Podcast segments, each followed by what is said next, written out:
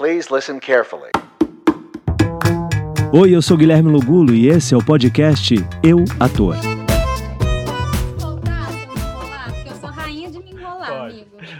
Oi, o episódio já vai começar, mas antes eu queria te dar um recado. Você agora pode ser um apoiador desse podcast. Que tal juntar forças com a arte e colaborar? O link está na descrição e tem PicPay, Pix, transferência bancária, o que você preferir. Seja um apoiador dessa ideia. Agora vamos ao episódio de hoje. Não, então eu queria já começar agradecendo, Julie. Prazer enorme conversar com você, essa jovem que eu tenho o prazer de ter na minha vida. Eu queria agradecer por, você estar cedendo um pouquinho do seu tempo para conversar aqui no podcast e tenho certeza que os jovens que escutam e assistem o podcast vão se inspirar um pouquinho com a sua história. Eu já queria começar perguntando o seguinte: como é que é isso? Uma garota de 4 anos de idade que se junta com a prima e vai cantar na praça? Da onde surgiu essa ideia? Pois é, primeiramente eu agradeço a você, Gui, pelo espaço, te parabenizo pelo seu projeto do, do podcast Eu Ator, é muito bacana, de vez em quando eu vou lá e ouço alguns episódios, tá bem legal mesmo. E, bom, acho que foi uma coisa meio natural, porque eu gostava muito de cantar em casa, né? Eu tinha aquele brinquedo que era o meu primeiro gradiente e que vinha com, com bases musicais, né? Então eu gostava muito de pegar aquele microfone e cantar. E eu assistia muita televisão, então eu via, via Patrícia Marques, via eu tinha os discos, né, do Trem da, da Alegria, do de Sandy Júnior também, assistia muito, então era uma coisa que eu gostava muito de brincar, de cantar. E minha prima também. E, e aí lá na minha cidade, na cidade onde eu morava, que era Vitória, do Espírito, lá no Espírito Santo, eu nasci em Vila Velha, na verdade, mas de pequenininho eu já fui morar em Vitória. Tinha, tem um parque lá, que é o Parque Moscoso, e na época é, eles realizavam eventos assim com atrações mirins. Então tinha Madoninha Capixaba, tinha cover de Patrícia Marques. E aí eu falei com a minha mãe, mãe, eu quero, quero cantar e tal. Ela, tá, vamos lá, só que eu tava com roupinha de brincar, né? Aí eu falei, não, vai lá em casa, pega o meu figurino. Minha avó e minha mãe costuravam roupas, aqueles conjuntinhos, né? Sim. E aí eu fui lá, cantei uma música da, da Sula Miranda, depois eu participei de, de festivais, assim, infantis, ganhei um troféu de melhor cantora, virei atração mirim, e a partir disso eu passei a ser contratada, assim, para cantar em eventos, escolas, praças, festas, então já Então virou, virou profissional logo muito cedo. Quantos anos você tinha muito. Quando você fez o seu primeiro cachê? O primeiro cachê eu acho que eu tinha uns, uns cinco anos, porque também, em paralelo a isso, é, eu trabalhava como modelo manequim e fazia alguns comerciais. É, abriram também inscrições para para crianças participarem de um programa que se chamava Escola Mágica, que era apresentado pelo Milson Henriques, que é um cartunista. Agora ele, ele faleceu, já não está mais entre nós, mas era um grande artista, é, cartunista, ator, diretor. E ele criou um programa onde ele ia nas escolas e ensinava crianças a, a desenhar. Né? E aí abriram inscrições para crianças serem repórteres desse programa, fazerem parte desse programa sendo repórteres. Assim, então tinha chamadinhas, assim, curiosidades ou entrevistas, né? E a criança ia lá nos bombeiros, entrevistava. E essa audição foi muito louca, porque assim, eu acho que eu tinha uns de quatro para cinco anos eu ainda não, não sabia ler direito, né? E eu falei com minha mãe, mas eu não sei ler, como é que eu vou decorar o texto, como é que eu vou ler o TP, não sei o quê. Ela, não, a gente recebe aqui, eu leio para você, você decora e vai. Então eu era a menorzinha, assim, que tava lá nesse Muito teste. novinha, né? Muito novinha. Muito novinha, mas eu consegui decorar e foi, passei. Então você sempre gostou dessa coisa do holofote, de estar ali e, e se apresentar e cantar e tudo mais. Mas aí o canto ele foi se profissionalizando com o tempo? Como é que foi isso? Você, foi uma coisa de ouvido mesmo ou você chegou a estudar quando bem jovem? Cara, começou sendo uma coisa de ouvido mesmo, porque assim, a minha família não tinha muita condição de pagar esses cursos todos. Eu lembro que eu tinha começado a fazer balé pequenininha e nessa época a minha mãe estava me alfabetizando em casa, porque eu fui entrar na escola na primeira série só, na metade da primeira série. E eu estava ali fazendo balé e aí minha mãe falou, acho que não sei, a gente vai ter que, né, teremos que ir para a escola. em algum momento. Vai dar mais para trabalhar, né? Então era uma coisa ou outra. Mas depois adiante, mais para frente, é, eu fiz durante um período aula de canto, sim, mas aí eu já tinha uns 10, 11 anos e já estava trabalhando há um tempo com isso, né? Porque como comecei cedo, já tinha gravado jingle para campanhas políticas e já tinha esses showzinhos, né, todos. E foi, foi meio que indo, assim. E como é que surgiu a oportunidade de você vir para o Rio de Janeiro para gravar Gente Inocente? É, eu tinha eu tinha gravado um álbum demo no Rio de Janeiro com um maestro que se chama Hilton Assunção. Ele mora no Rio, ele é maranhense, mas mora no Rio. E com músicas infantis e, e esse CDzinho juntamente com outras gravações que eu tinha feito cantando com bases de karaokê, né? Porque na época é, o videokê estava muito em alta, né? Em alta, né? Então eu cheguei a gravar também essas músicas, enviei para a produção do Gente Inocente, e aí eu fui chamada para participar do concurso da, do Cantando no Chuveiro. Era um quadro do, do programa, né? É, de calouros, de talentos. E aí eu fui ficando lá, fui contratada pelo programa para fazer homenagem para os artistas, né? Então sempre que ia um entrevistado tinha alguma criança cantando alguma música tema do personagem dele da novela ou fazendo uma esquete também.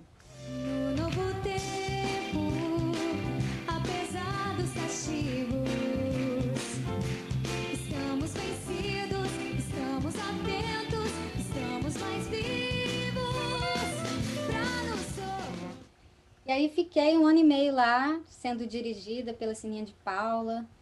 É, foi uma experiência muito, assim, enriquecedora. Nossa, aprendi muitas coisas lá muitas coisas. Eu imagino sendo tão jovem, é, de repente mudando para uma outra cidade, né? Uma cidade é, onde os artistas todos moram, né? A gente quando criança a gente sabe, mas eu acho que os artistas moram no Rio de Janeiro. Eu sempre tive essa ideia que os artistas moravam no Rio de Janeiro. E de repente você trabalhando do lado desses grandes artistas, como é que foi isso para você? Esse aprendizado de observar e, e, e, saber o seu lugar e saber se, se portar? Porque o seu, o seu, estudo foi aí, né? O fazendo, né? Quando o, o fazer foi o seu grande estudo. Sim, totalmente. Na verdade, eu não me mudei para o Rio nessa época. Eu continuei no Espírito Santo e eu vinha para o Rio de 15 em 15 dias, né? É... Mas, cara, só de observar, né, as pessoas mais experientes né, nesse ofício, a gente já vai absorvendo, né? Se a gente tiver um olhar atento, a gente consegue absorver muitas coisas, muitos aprendizados. A Kika Tristão, ela fazia backing vocal para alguns números musicais do programa, foi lá que eu a conheci. A Cacau também, conheci lá. Que ela Cacau Gomes? Cacau Gomes, a conheci lá, ela foi como artista é, apresentar, sei lá, uma música dela lá também. E eu, eu olhei e, e foi, foi uma artista que me chamou a atenção, assim, que me inspirou também. É, só aprendizado. Não sei se eu respondi. Não, sim. E Márcio Garcia também, né? Que, que era quem liderava. Como é que era esse trabalho? Porque você é tão jovem, estando ali rodeado, cercada de tantas crianças, né? De tantos talentos mirins. É, eu queria entender como é que era esse, esse bastidor, esse... É, tinha um cuidado especial? Vocês conseguiam fazer a escola ao mesmo tempo? Como é que era isso? Sim, tinha todo um cuidado especial. A gente chegava... Eu, que era de outra cidade, né? Chegava no Rio alguns dias antes é, para os ensaios, é, porque tinha balé também, as apresentações, as, as performances, né? É, contavam com balé e muitas vezes a gente tinha que aprender coreografia. É, o programa contava com psicólogo também, é, para cuidar né, da, da nossa saúde mental ali. É, muito carinho, muito cuidado, muitas, muitos profissionais envolvidos é, para que tudo isso funcionasse, né, funcionasse bem. E você, em que momento você vem para o Rio de Janeiro para ficar de vez? Com 16 anos, eu vim para o Rio de Janeiro. É, eu, depois que eu participei desse programa, eu fiquei com uma vontade muito grande de morar no Rio, né? E ao ver que tinha muito mais oportunidades assim no meio artístico, né, do que no meu estado, não que seja impossível ser artista né, no Espírito Santo, é super possível também, mas me chamou a atenção isso e, e aí eu tinha feito um teste para um filme que é o Mais uma vez Amor, para fazer a personagem da Juliana Paz mais jovem. Né? E aí eu passei nesse teste. É, na época eu tinha pessoas assim me empresariando também, é, que foram contatos é, que a minha mãe fez lá na, na época do Gente Inocente, né? Então essas pessoas me trouxeram para cá. Foi com muita ajuda mesmo, né? E eu comecei fazendo esse, esse filme, fazendo essa participação no cinema, mas eu tinha muito forte em mim a coisa da música, né? Então é, eu comecei a fazer alguns shows com uma banda, comecei a, a pensar no que eu queria como artista musical, musicalmente, a compor algumas coisas, até que alguns anos depois eu gravei o meu primeiro disco, que é o Rei, né? dois anos, assim, fazia que eu, eu morava no Rio. Ai, é tudo tão. É, foi tudo Misturado, tão, né? Pra contar, a cabeça fica assim. Tu, tu, tu, tu, Mas foi nessa, foi nessa época que você começou a dublar, não? Foi. É, foi, foi. Me conta essa história de você eh, mandando mensagem, vendo, né, achando na internet a, a, a, os, os, lugares de dublagem, indo lá e batendo na porta e fazendo a insistência de falar, não, quero ver um diretor. Como é que foi isso? Esse, porque foi realmente um espírito de busca enorme seu, né? De falar, não, quero isso, vou fazer. Até que você, hoje em dia você tem o seu espaço. Mas me conta um pouco desse começo seu com a dublagem. Pois é. Eu tinha acabado de fazer um curso com a Milton Ricardo. É, e aí eu não conhecia ninguém no meio da dublagem. É, na verdade, eu nunca tinha pensado em me tornar dubladora, mas, mas, mas eu sempre amei muito, assim, assistir é, a, animações dubladas. Quando, quando eu era criança, eu eu gostava de decorar as falas e tudo isso. É, na TV aberta é o que a gente tem, a nossa referência, né? No, for, for, demorou anos para criar aquela tecla SAP, onde você podia escutar, e mesmo assim, não tinha legenda. Então, era a, infan, a minha infância, por exemplo, foi só dublado, né? É, e também, quando eu era criança, eu não tive, né, canais, canais fechados, né? Era tudo, tudo muito aberto. É, então, depois que eu saí desse curso, eu não conhecia ninguém, nada, e eu busquei, joguei no Google estúdios de dublagem e, e liguei para todos eles, falei, olha, acabei de fazer um curso, tô indo aí, bababá. Aí eu chegava lá, fazia meu cadastro, me apresentava, pedia para assistir outros dubladores é, profissionais. Então, as, tinha dias que eu passava horas ali no estúdio só observando mesmo. E pedi para ser ouvida também pelos diretores mas depois disso, eu voltava nos lugares, porque também não adianta você fazer, ah, me ouve aqui e tal. Acaba esquecendo, porque é muita gente, né? pessoas, né? né? Muita gente. E acho que tem que ter uma coisa ativa, né? De se mostrar interessado. Então eu voltava nos estúdios, nas empresas, e ficava ali no, no hallzinho, sentadinha, só falando, ai. Não, nem pedia nada, mas só falava. Hoje em dia nem pode mais fazer isso, né? É proibido. Se você se você não tiver escalado, você não pode entrar no estúdio. Então não façam isso. Isso funcionou para mim há, sei lá, 13, 14 Alguns anos atrás. É. Mas aí, como é que começaram a surgir os personagens maiores, né? É, você fez pop em Trolls e, e é, eu acho que é um dos maiores que você já fez, assim, por conta né, da, da, da carga que tem ali de, de, de, gravação. Como é, que, como é que surgiu isso? Como é que foi esse caminho para chegar nos grandes personagens? Olha, no primeiro ano de dublagem, eu já consegui uma, uma personagem, assim, grande, que foi um super desafio, que é a Blair Waldorf do Gossip Girl, que agora tá até no Netflix disponível. De agora em diante, o que rolou ontem à noite nunca mais será mencionado, foi claro. Não tão clara quanto você gemendo no meu ouvidinho. Eu não paro de ficar lembrando e lembrando. Então apaga a fita. Porque por mim isso nunca aconteceu. Te vejo na tua festa à noite. Está oficialmente não Mas, convidado.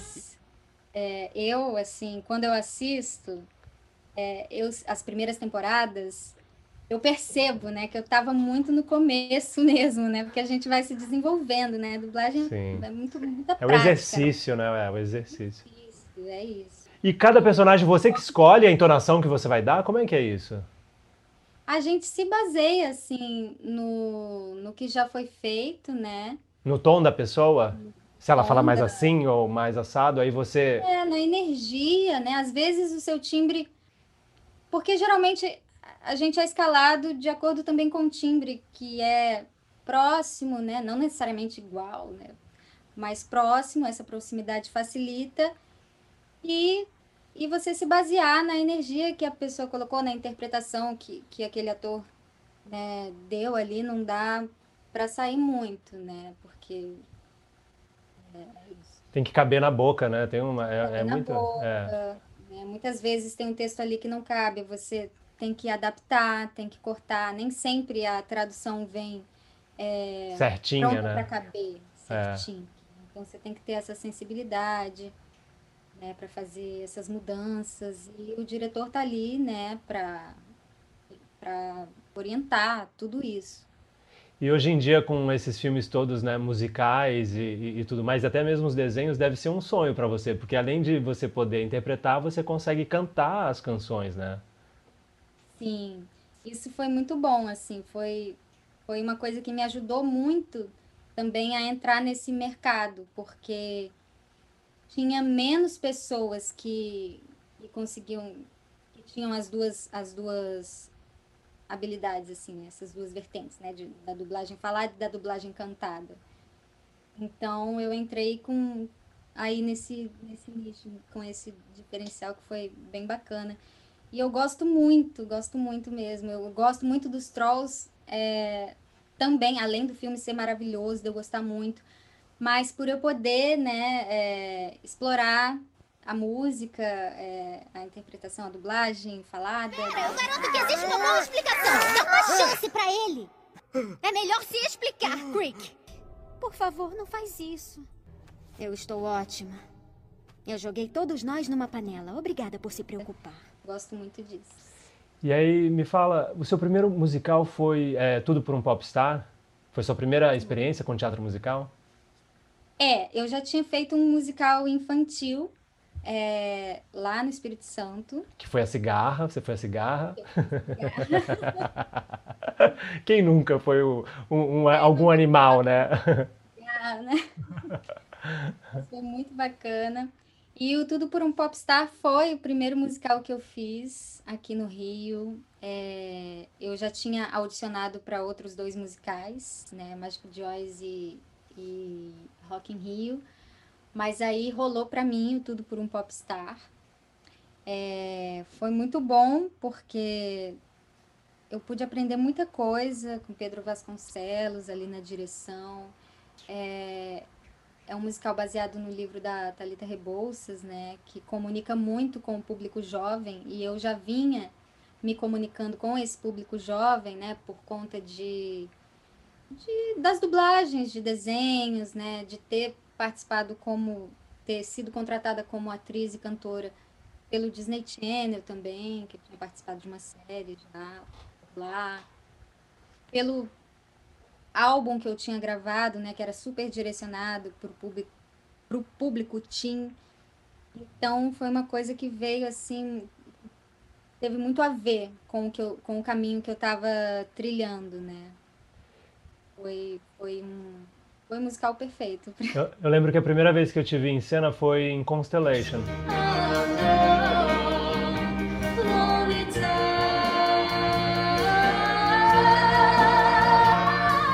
eu falei, gente, mas quem é essa menina? Eu fiquei completamente embasbacado, assim, eu falei, essa menina é um fenômeno, porque você realmente tem uma, uma, uma presença cênica muito forte, você sabe se movimentar e tem uma voz que... Sou suspeito para falar, porque é, em 2019 eu tive o prazer de te chamar para trabalhar comigo em Nelson Gonçalves, O Amor e o Tempo, o espetáculo que você... A, a gente está em cartaz agora, né, no, no, no Teatro Clara Nunes até o fim do mês, então, quem estiver ouvindo essa, essa, essa, é, é, que estiver ouvindo ou estiver assistindo o podcast, tem até o dia 30 de, de, de janeiro para assistir a gente, de 2021. Vai saber, né? Daqui três anos a pessoa escuta esse áudio, não vai saber, vai falar, mas quando foi isso? Eu quero. E queria saber um pouquinho da sua experiência, assim, né? Você foi indicada ao Prêmio Bibi Ferreira como melhor atriz por conta do papel no Nelson. Eu queria como é que foi isso para você, essa experiência de trabalhar com a Tânia, falar esse texto do Gabriel Chalita, trabalhar Ai, com o Guilherme Logolo. Nossa, eu fiquei muito feliz, porque assim, a, a gente se encontrou numa audição, né, para outro musical, e aí você me ligou, me apresentou esse projeto. E eu quase não fui nessa audição, na verdade. Então, já. Destino, né? A vida estava ali escrevendo mesmo, né? Reservando. Oi, eu fiquei super feliz por saber, assim, porque eu já te admirava, já tinha te assistido em outros musicais, em Elis, e, e nem sabia, assim, que você já tinha me assistido e que, enfim. Então, eu fiquei muito feliz, né, pelo convite. É, foi maravilhoso trabalhar com a Tânia, nunca tinha trabalhado com ela. É, ela tem uma sensibilidade muito, muito foda. Tudo que a gente construiu, assim, a, a, que a gente começou a ensaiar, né? Eu e você sozinhos também, né? É, essa, essa conexão que a gente criou, é, esse ambiente, né? Tão, tão agradável, assim, de trabalho também. Fácil, né? Fácil. Prazeroso, é. Prazeroso. Né? E, e, um desafio também falar esse texto, né? Que é tão poético. Eu acho que eu nunca tinha feito nada parecido antes e também nunca tinha feito um musical assim. É, com dois atores em cena o tempo todo. O carinho, a mão amiga, para aliviar meus ais. Depois que eu me chamar saudade. Eu queria saber um pouco dessa sua experiência com o Disney Channel, porque sua experiência com a TV também fez algumas participações é, em Malhação, e eu quero que você me conta.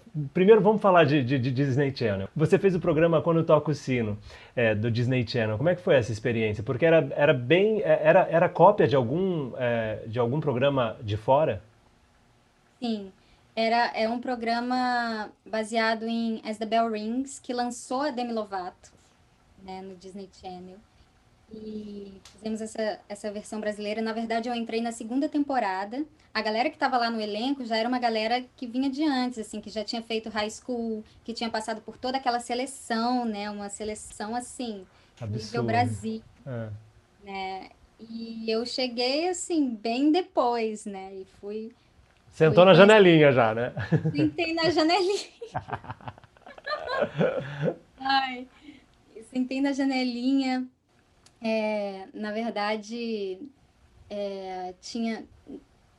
Eu, cara, o meu guitarrista, ele era. Ele conhecia o, um cara do, da Disney Records e eles estavam buscando uma cantora pop, teen, é, para fazer um dueto com Jonas, com Joe Jonas, dos Jonas Brothers, porque tinha uma música do Camp Rock que que era cantada pelo Joe e pela Demi, que ia ser lançada também no Brasil, além dessa versão original, uma versão com uma cantora daqui, fazendo a parte da Demi. Então, estavam nessa busca, é, eles chegaram até o meu nome, né? E nesse combo de, de fazer essa, esse dueto veio o teste para participar da segunda temporada do Quando Toca o Sino, né? Que ia ter uma personagem que era uma rockstar, E aí foi, foi, aconteceu assim.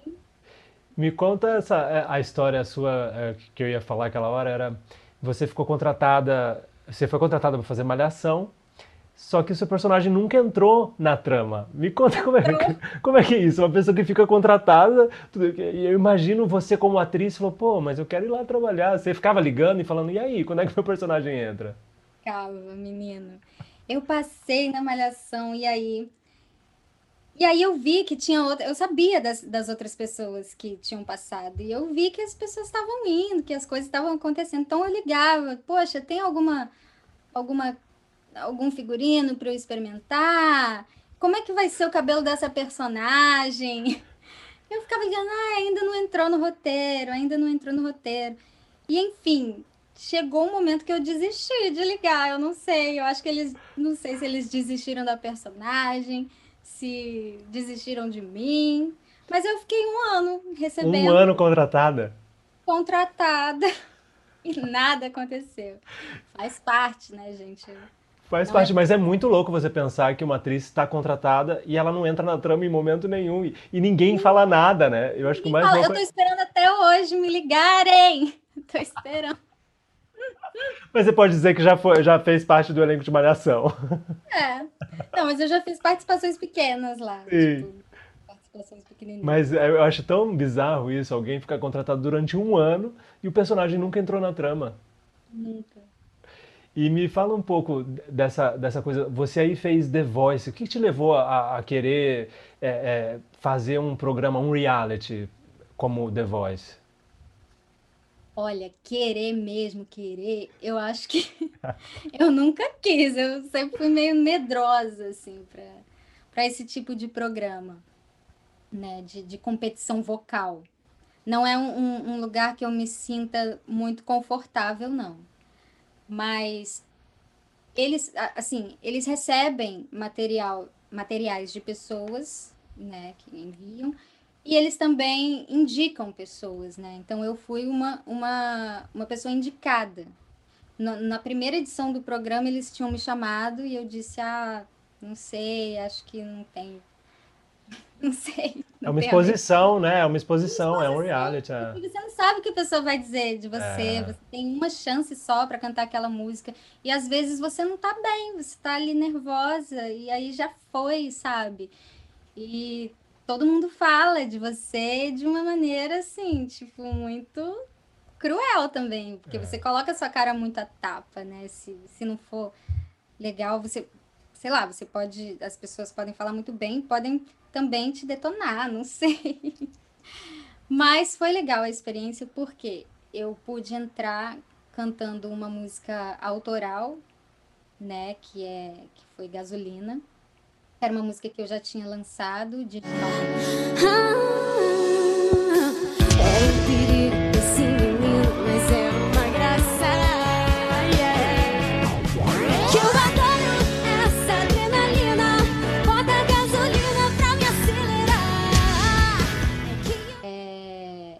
foi bom para alavancar a música, mais pessoas ouvirem, né? É, a música passou a tocar em festas também, festinha da gambiarra. Tinha até uma drag lá que performava gasolina. Que e massa. aí eu recebi dos meus amigos. Ai, que legal!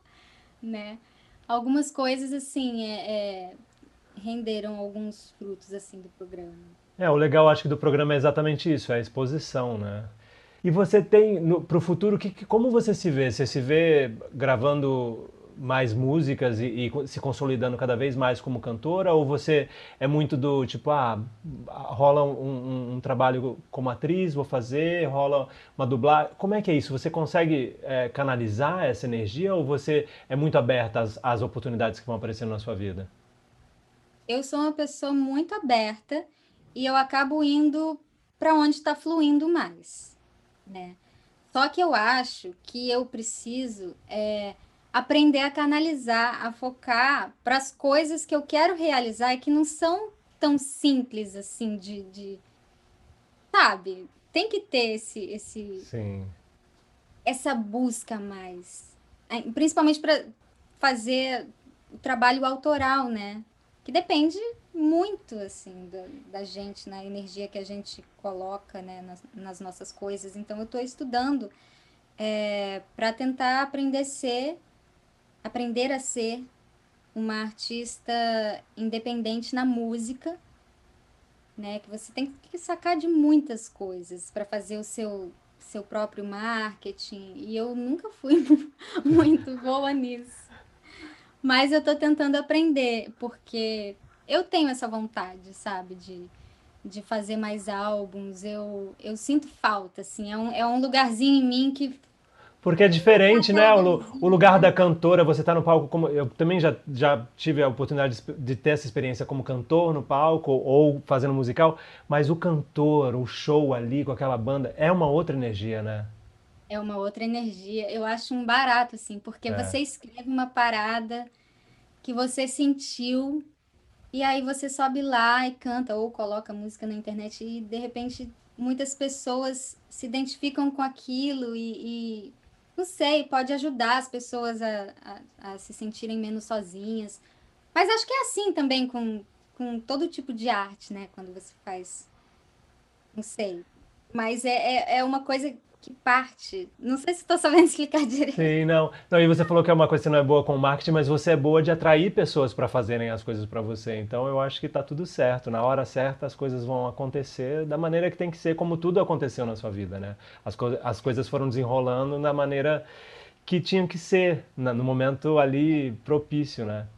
E... É, tudo foi do jeito que tinha que ser mesmo. Também não, não não dá para ficar pensando assim. Como né? seria, ah, se eu focar agora só aqui? Não, eu acho que é isso, é viver. O universo já entendeu o que, que você quer, né? Já sabe o que, que você quer e, e independente. Aí eu acho que é isso, as coisas vão se encaixando ali. Uma vez que você joga esse pensamento no universo, tá aí. Quero ser uma popstar, quero fazer músicas que toquem as pessoas, que sabe que a pessoa ali põe o play e consegue consegue é, é, é, se transportar para um, uma outra dimensão, sabe? Eu acho que a música tem esse poder muito grande assim, né, de tocar a pessoa e, e fazer com que ela esqueça ali daqueles problemas ou, ou chore o que tiver que chorar.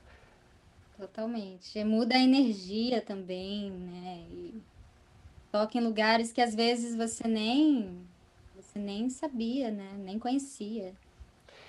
E, Ju, é, sou apaixonado por você. Eu acho que é, tá, tá, tá um papo de comadre isso aqui, porque eu sou tão seu fã, assim. E eu queria fazer a última pergunta, assim, pra gente fechar. É super rapidinho o podcast, passa rápido. E quando tá gostoso, então, assim, é, eu, por mim eu ficaria aqui horas é, falando com você, porque eu tenho tantas curiosidades. Mas eu queria fazer a última pergunta, que é uma pergunta que eu sempre faço para os convidados. Você, Julie, se você pudesse voltar lá atrás para aquela jovenzinha que já começa a ganhar o primeiro cachê, começa a trabalhar, o que você diria para ela, com toda essa experiência que você já tem de bagagem? Mais calma, menos expectativas, assim, mais tranquilidade para fazer as coisas. Acho Muito bem. Muito bem. A pequena Julie agradece. É. Que na verdade, quando a gente olha para trás, é um, é um recado pro agora, né? É pro agora também. Que a gente, querendo ou não, a gente acaba repetindo né, os, as coisas do passado hoje em dia. Por mais que você fale, ah, quero que seja mais calmo. Mas não, eu quero que essa pandemia acabe agora. Não quero que ela, que ela dure tanto, né? Então, mas é isso. Mas obrigado pela oportunidade de bater esse papo. Obrigado por ser essa artista incrível que você é e inspirar tanta gente do jeito que você inspira. Obrigada, você também é muito inspirador. Beijo.